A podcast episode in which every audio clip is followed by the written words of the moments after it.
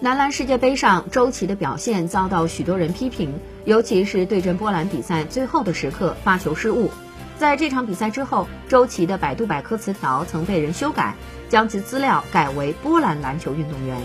而就在近日，有网友发现周琦的百度百科词条被官方锁定，这意味着关于周琦的一切词条信息都只能由官方来进行修改。周琦的这一待遇也使他成为中国男篮史上首位被锁定词条的运动员。作为球迷，可以对运动员的表现做出批评，但是修改国籍真的有些过了。目前，周琦百科词条被官方锁定这一事件，在微博热搜高居第五位。